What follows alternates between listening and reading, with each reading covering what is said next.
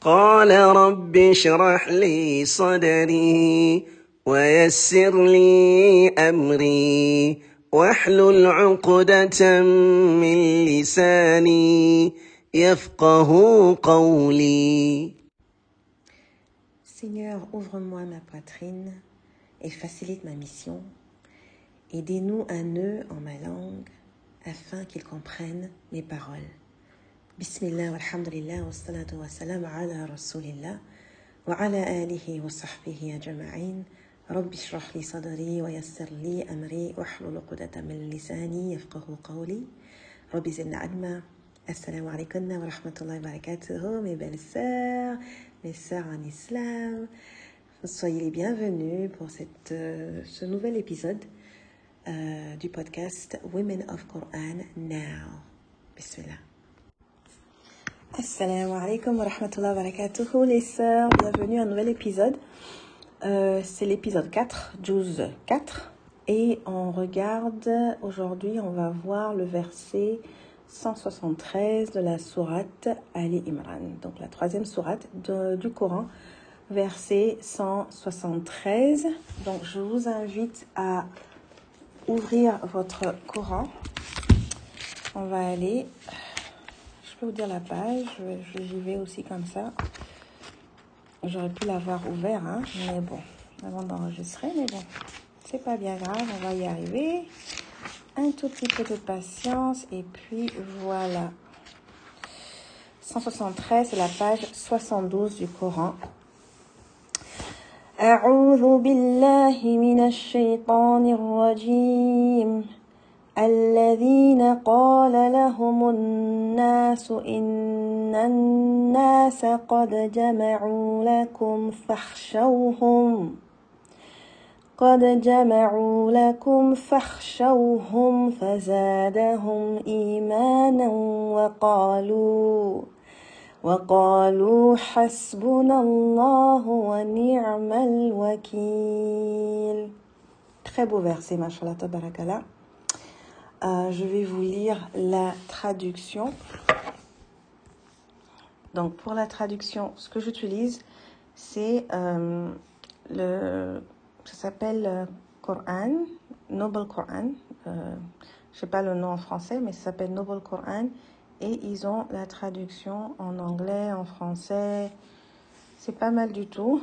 Donc c'est ce que je vais utiliser pour justement vous donner la traduction du verset qu'on vient de lire. Donc verset 173, encore une fois. Ça dit Certes, ceux auxquels l'on disait les gens se sont rassemblés contre vous, craignez-les. Cela a cru leur foi. Cela a cru. Cela a augmenté leur foi. Et ils dirent Allah nous suffit. Allah nous suffit. Et il est notre meilleur garant. Donc on va voir ce que ça veut dire un peu, on va voir un peu le contexte de cette sourate-là de ce verset-là, du moins, de ce ayah. Donc en fait, ça c'est juste après, ça se passe juste après la bataille de Uhud. D'accord? La bataille de Uhud, c'est la deuxième bataille. La, bon, la première bataille qu'on connaît, euh, c'est la bataille de Badr. Là, les musulmans ont gagné. Et euh, si vous connaissez un peu la sira du prophète Mohammed, sallallahu alayhi wa sallam, euh, c'était vraiment un. Les, je sais pas si les musulmans étaient un tiers des, des, des non-musulmans. Je sais plus à peu près le c'était quoi un peu le. C'était quoi la proportion Je me rappelle plus. En tout cas, ils n'étaient pas au même nombre, ça c'est clair. Et malgré ça, le bon Dieu, le, bon Dieu leur a donné la victoire. Donc, le bon Dieu leur a envoyé des anges et les anges se sont battus auprès d'eux euh, contre les non-musulmans et ils ont gagné cette bataille. Ça a été une victoire qui a choqué pas mal de non-musulmans d'ailleurs. Et donc, la bataille de Uhud, c'est un peu la, revanche des, gens de la Mecque des non-musulmans, des Quraysh, ils viennent et ils essaient de, euh, se venger, de se venger de Badr. Et en quelque sorte, ils arrivent un tout petit peu dans le sens où, euh, au départ, les musulmans gagnaient cette bataille, ils menaient la bataille, mais d'un moment donné, euh, le prophète Mohammed avait dit aux, euh, je sais pas comment elle s'appelle, archers. Archers, c'est les gens qui tirent les, tirent les flèches là. En bon, certains des soldats musulmans devaient être sur une colline et ne devaient pas bouger. Et le prophète Mohammed sallam leur a dit, des, leur a donné des instructions vraiment très claires et précises. Ne bougez pas, ne bougez absolument pas d'ici. Mais bon, ils ont vu que la bataille, les musulmans étaient en train de mener la bataille. Ils se sont dit, ah bah c'est bon, les autres sont en train de fuir, on gagne. Et ils ont désobéi l'ordre du prophète Mohammed sallam. Et euh, le, le résultat de ça, c'est que les, les ont pris le devant et ils ont, euh, c'était une bataille très très difficile. Les musulmans, le prophète Mohammed a été blessé. Euh, ils se sont tous réfugiés euh, à la, en montagne. Il y a eu beaucoup de morts euh, du côté des musulmans. Donc après, les non-musulmans sont satisfaits. Abu Sufyan, il est assez satisfait de lui. Il se dit, ok, ils repartent sur la Mecque.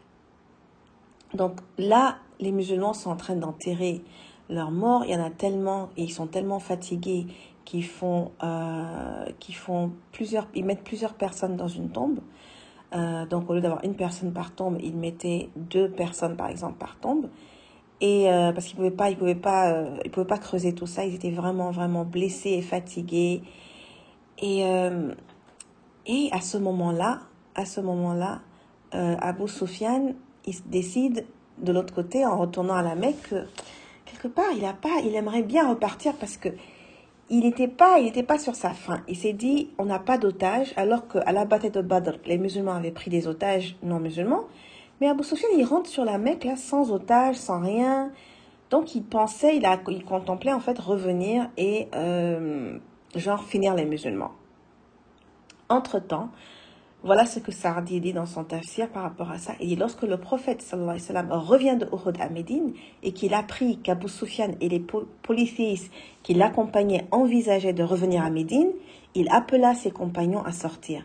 Ils sortirent donc, malgré les blessures qu'ils avaient subies, en réponse à l'appel d'Allah et de son messager sallallahu alayhi wa sallam, et par obéissance à Allah et à son messager sallallahu alayhi wa sallam, lorsqu'ils atteignirent euh, Ham, Hamr al-Assad, je sais pas si je suis en train de bien dire ça, des gens vinrent à eux et leur dirent, les gens se sont rassemblés contre vous et envisagent de vous, de vous éradiquer. Ils disaient cela pour les effrayer et les inquiéter. Mais cela ne fit que renforcer leur foi et leur confiance en Allah. Allahu Akbar. Ils dirent, Allah nous suffit. Allah nous suffit. Assad dit, ça veut dire, Allah nous protège de tout ce qui nous préoccupe. Et c'est lui qui gère le mieux les affaires. C'est-à-dire, Allah est celui qui contrôle les affaires de ses, esclaves et s'occupe de leurs intérêts. Ils revinrent avec la grâce et la générosi- générosité d'Allah et aucun mal ne les atteignit. La nouvelle parvint aux, polythé- que le messager sallallahu et ses compagnons étaient sortis pour les poursuivre. Donc là, ça devait même choquer Abu Sufyan parce que Abu Sufyan se dit, oh, ils sont faibles, leur morale est, bas, on, leur a vraiment donné un bon coup là, on n'a qu'à repartir pour les achever. Et ils entendent que les musulmans sont là, ils sont actually sortis de Madina, ils sont sortis de et ils sont prêts à les affronter. Donc là, Abu Sufyan se dire, Hum, donc il a changé d'avis. Euh, donc la nouvelle parvint aux polythéistes que le messager sallam et ses compagnons étaient sortis pour les poursuivre, et certains de ceux qui étaient restés en arrière depuis Uhud le regrettèrent et rejoignirent le prophète sallam. Les croyants, quant à eux, revinrent avec la grâce et les bienfaits d'Allah qui les avait encouragés à sortir malgré leur état et à s'en remettre à leur Seigneur. Donc en fait, Abu Sufyan, lui, il a changé d'avis, il est rentré, il a, il a décidé de ne pas, euh, de ne pas revenir euh, et de ne pas se, de ne pas revenir et, encore se battre avec les musulmans. Il s'est dit bon, on a gagné là, c'est bon, on va, on va, on va laisser ça comme ça. Mais il y a des gens qui sont restés à Madina qui n'ont pas suivi le prophète Mohammed sallam, et ils ont regretté. Pourquoi? Parce que ceux qui ont suivi, les croyants qui ont suivi le prophète Mohammed sallam, finalement, il n'y a pas eu de bataille. Et c'est une, une, une belle, euh, c'est une belle euh, étape en fait, parce que ce qui se passe, c'est que c'est comme si le bon Dieu leur avait donné une autre opportunité pour se racheter. Moi, je me rappelle quand je suis allée au Hajj, que euh, je suis allée au Hajj euh, en 2022, et je me rappelle que euh, j'ai regret, je suis rentrée du Hajj avec des regrets. Et j'avais fait, j'avais tout de suite pris un visa Umrah. Et puis je dis, Allah, donne-moi l'opportunité de repartir. J'aimerais faire un Toba avec mon Umrah. Et tout, et tout, et tout. Et puis finalement, j'ai pas pu. Et l'année commençait à se découler. Je commençais à me décourager parce que mon visa tournait vers sa fin. Euh, et donc je me suis dit, ah ben là, je vois pas comment je vais y aller. Et, et à la dernière minute, comme ça, le bon Dieu euh, nous a permis de repartir d'utiliser le visa Umrah et de repartir presque au même niveau, au même moment que Hajj. En fait, c'était même incroyable. Les gens pensaient qu'on était allé encore à Hajj, mais non, non, non, on était juste allé juste après le Hajj. On était arrivé juste après le Hajj. Il y avait encore pas mal de Hujjaj euh, à la Mecque qui n'étaient pas encore rentrés dans leur pays. Et, euh, et c'est à ce moment-là qu'on a fait notre Umrah. Et je l'ai vu comme vraiment une opportunité pour moi de me racheter. Et ça a été une très, très belle opportunité. Je suis vraiment reconnaissante. Mais c'est à ça que je pense quand je pense aux, musulmans qui devaient vraiment avoir des remords, qui vraiment, ils devaient vraiment euh, s'en vouloir d'avoir désobéi euh, le, prophète Mohammed sallam. Et, et comment les conséquences de tout ça, quand ils voient les conséquences de tout ça et tout, ils ont, ils ont dû vraiment like, se, se, se euh, se morfondre en fait. Et donc là, c'était une opportunité. Quand le prophète Mohammed a dit on repart, ils n'ont même pas hésité. Ils n'ont pas hésité et le bon Dieu les a récompensés parce qu'il n'y a pas eu, il a pas eu de, euh, il n'y a pas eu de bataille finalement. D'accord. Euh, donc Assad il dit de plus, il leur a accordé la récompense d'une campagne complète parce qu'ils ont fait de leur mieux pour obéir à leur Seigneur grâce à la grâce d'Allah à leur égard le bon Dieu est tellement miséricordieux, les sœurs, c'est incroyable. C'est-à-dire que celui qui a essayé d'effrayer les croyants en leur inspirant la peur des polythéistes et en leur disant que les polythéistes s'étaient rassemblés contre eux, n'était qu'un des appels de Shaitan qui a fini par effrayer ses propres partisans. C'est-à-dire le, clan des, des parmi ceux qui n'avaient pas la foi ou qui étaient faibles dans la foi. Ne les craignez pas, mais craignez-moi, si vous êtes croyants. Ça, c'est dans, dans un autre euh, verset. C'est-à-dire, ne craignez pas les polythéistes qui sont les partisans du shaitan, car leurs avant-bras euh, sont dans la main d'Allah et ils ne peuvent rien faire d'autre que par son décret. Craignez plutôt Allah qui soutient ses amis qui le craignent et répondent à son appel. Donc là, Asadi, il dit, ce verset-là parle de l'obligation de craindre Allah seul et il nous dit que c'est l'une des exigences de la foi. La crainte d'Allah, sera proportionnel au niveau de la foi. C'est le genre de crainte louable qui dissuade une personne de faire ce qu'Allah a interdit. D'accord? Donc ça, c'est un peu les notes euh, sous le tafsir de As-Sardi, rahimahullah. Euh, je vous donne aussi les notes d'Ibn Kathir. Ibn Kathir dit qu'il s'agit de ceux qui menaçaient les gens en disant que euh, les mécréants s'étaient rassemblés contre eux pour les effrayer. Mais cela ne les inquiétait pas, au contraire, ils avaient confiance en Allah et chercher son secours. Et ils dirent, Allah nous suffit et il est le meilleur des décideurs. Comment gérons-nous les menaces dans notre vie? Donc là, c'est moi, c'est moi qui suis en train de poser les questions parce que d'abord, il faut absolument qu'on le ramène à notre vie. D'accord? On a vu ce qui s'est passé avec les compagnons. Comment est-ce qu'on ramène ce verset-là à notre quotidien? Et donc, il y a des questions qu'on peut se poser. Côté coaching, côté accompagnement, ce sont les questions-là que je me pose et que je, et que je vous pose à vous aussi. Comment gérons-nous les menaces dans notre vie? Quand les gens veulent nous faire peur, quand les gens nous disent oui, vous avez... On a un exemple tellement concret avec la Palestine, n'est-ce pas? Les sœurs, vous avez vu, hein, la, la, Palestine, subhanallah, les Palestiniens sont en train de nous, de, nous enseigner une leçon de foi. Ils nous enseignent en fait, c'est quoi avoir la foi. Donc il y a beaucoup de choses en, théorie. Hein. On dit oui, j'aime Dieu, oui, je crois en Dieu, oui, ceci, cela. C'est très facile à dire, très facile à dire. Mais les Palestiniens nous montrent c'est quoi avoir la foi de façon concrète. Et euh, là même les non-musulmans sont en train d'acheter des courants, sont en train de se renseigner sur l'islam parce qu'ils n'arrivent pas à comprendre ce genre de foi. Ils se disent mais ça c'est incroyable. Qu'est-ce qu'il y a dans l'islam qui pousse ces gens-là à avoir autant de foi? Je, regardais euh, un, petit Palestinien. Je sais pas, un enfant, je sais pas de, quel âge, je peux pas dire quel âge il a. Peut-être qu'il a, je sais pas moi, 11 ans, 12 ans, je sais pas. Au moins que ça. Il est assis sur des, euh, des cailloux de destruction, like, euh, vraiment des ruines en fait. Et il est en train de dire qu'en fait, euh, à son âge, il ne devrait pas se préoccuper de ça. Il ne devrait pas se préoccuper de où dormir, où boire, où manger. À son âge, il devrait jouer, il devrait avoir des, des idées innocentes. Il devrait, il devrait vraiment pas se préoccuper de ce, de, de, de ce, enfin, de tous les châtiments qu'ils sont en train de subir là. Il dit, moi, je suis un enfant. Pourquoi est-ce que je dois, je dois vivre ceci? Mais il dit, dans tous les cas, je m'en remets à Dieu. Et il dit, nous, on a, on, on, les, les, les, les, Juifs, ce qu'ils sont en train de faire, s'ils pensent qu'ils nous découragent, c'est le contraire. Ils ne nous découragent pas. On s'accroche encore plus à notre terre. Et on ne quittera pas ici. Et on s'accroche. Ils ont, ils ont beau faire ce qu'ils ont à faire. Mais nous, on sait que la victoire d'Allah, elle est proche.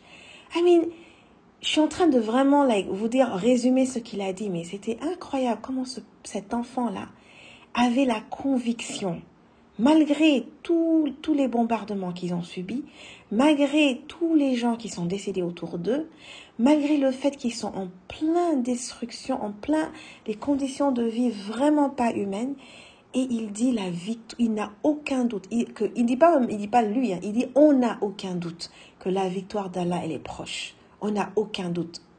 Et tout ce qu'ils sont en train de faire là, au lieu de nous effrayer, ça, nous, ça ne fait que nous, nous affermir en fait. On, on, on, est encore plus décidé à s'accrocher.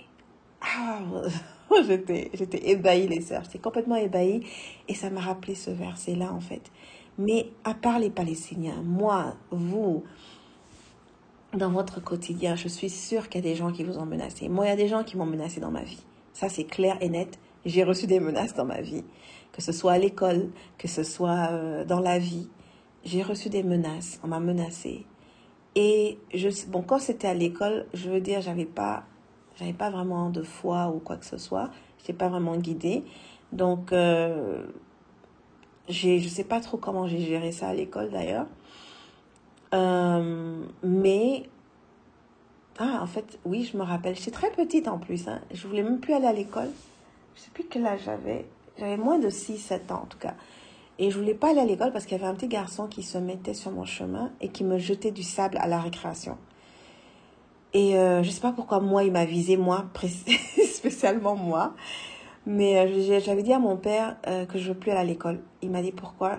Je lui ai dit parce que il y a ce garçon-là qui, à chaque fois à la, à la récréation, il m'attend et il me jette du sable et je sais pas quoi faire. Et mon père m'a dit, mais comment ça, tu sais pas quoi faire? Tu lui jettes du sable. Il te jette du sable, tu lui jettes du sable. Il, donc papa m'a dit, tu te laisses pas faire. Je me rappelle, je me rappellerai toujours en fait. Et en ce temps-là, mon père, c'était mon héros, c'était, c'était tout pour moi. Donc quand il m'a dit ça, j'étais OK. Le lendemain, je partais à l'école. Le petit garçon là, il a, il a ramassé le sable, j'ai ramassé le sable. Il était tellement choqué il m'a laissé passer, il m'a plus jamais fatigué.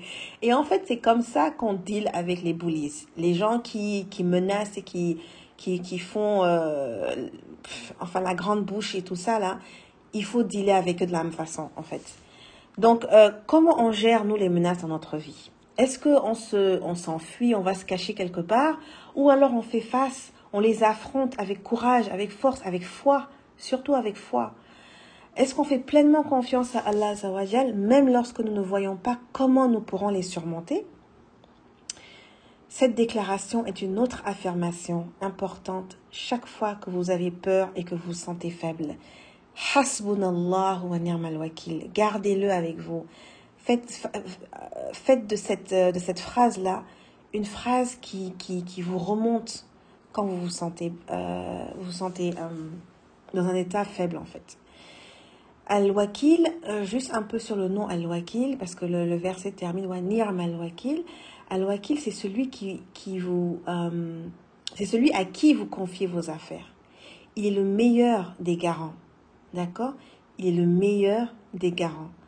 Si vous, si vous dites cette phrase avec conviction, ça c'est euh, c'est qui, qui, disait ça, qui disait ça en classe, elle a dit si vous dites cette phrase avec conviction, vous verrez vos soucis s'évanouir pas s'évanouir, ça c'est une mauvaise traduction. Vous verrez vos soucis euh, s'évaporer, s'effacer, s'enfuir, disparaître. D'accord? Vous placez votre confiance en Allah Zawajal et vous trouvez la paix en cela. Subhanallah. Yeah, donc vraiment, moi, je peux dire que c'est un verset d'actualité. Euh, j'ai regardé pas mal de vidéos, de messages euh, d'hommes, femmes, enfants de la Palestine. Et j'ai une, une dame qui parlait et qui nous disait de ne pas s'inquiéter d'eux, de ne pas s'inquiéter pour eux, que eux, ils savent très bien euh, que c'est Dieu qui va les sauver. Et pendant ce temps, pendant qu'elle parlait, il y avait les bombardements. De, euh, tu sentais les, tu entendais les bombardements derrière elle, et euh, tu sentais le genre, elle peut, elle, ça peut être elle. Pendant qu'elle laisse ce message-là, ça peut être elle. Et euh, mais elle n'arrêtait pas de dire As- Hasbunallah wa ni'mal wakil. Hasbunallah wa ni'mal wakil. Elle n'arrêtait pas de dire ça. Et donc c'est quelque chose qu'on le qu'on dit, c'est quelque chose qu'on vit, euh, c'est quelque chose en quoi en, en euh, c'est une phrase en laquelle on, on croit fermement. Et euh, donc voilà, c'est ça le verset pour cette semaine, les sœurs. J'espère que euh, ça vous a inspiré. J'espère que vous avez trouvé beaucoup de, de comment dire ça, that you benefited from it. Vous avez trouvé beaucoup de pas bénéfices, je pense pas. On dit pas bénéfices. Euh, ben, beaucoup de beaucoup de bien. Ça vous a fait beaucoup de bien, j'espère, parce qu'on on vit tous ce, ce test-là. C'est clair que euh, pas au même niveau que les Palestiniens, mais euh, mais on est. Je sais que tous les musulmans, on est attristés, on est écœurés, euh, on est de tout cœur avec eux en prière, et euh, et même les non-musulmans, pas mal de non-musulmans sont écœurés aussi de voir tous ces enfants-là mourir les uns après les autres. Et donc euh, vraiment, on a de quoi, on a de quoi faire face à nos tests. On a de quoi faire face. Hasbunallah wa wakil. Hasbunallah wa wakil. Hasbunallah wa ni'mal wakil. Encore une fois, je vous donne rendez-vous la semaine prochaine, Inch'Allah, pour un autre juz, un autre ayah et d'autres réflexions. Bi'idhnillah. سبحانك اللهم وبحمدك أشهد أن لا إله إلا أنت أستغفرك وأتوب إليك السلام عليكم ورحمة الله وبركاته سبحان ربك رب العزة عما يصفون وسلام على المرسلين والحمد لله رب العالمين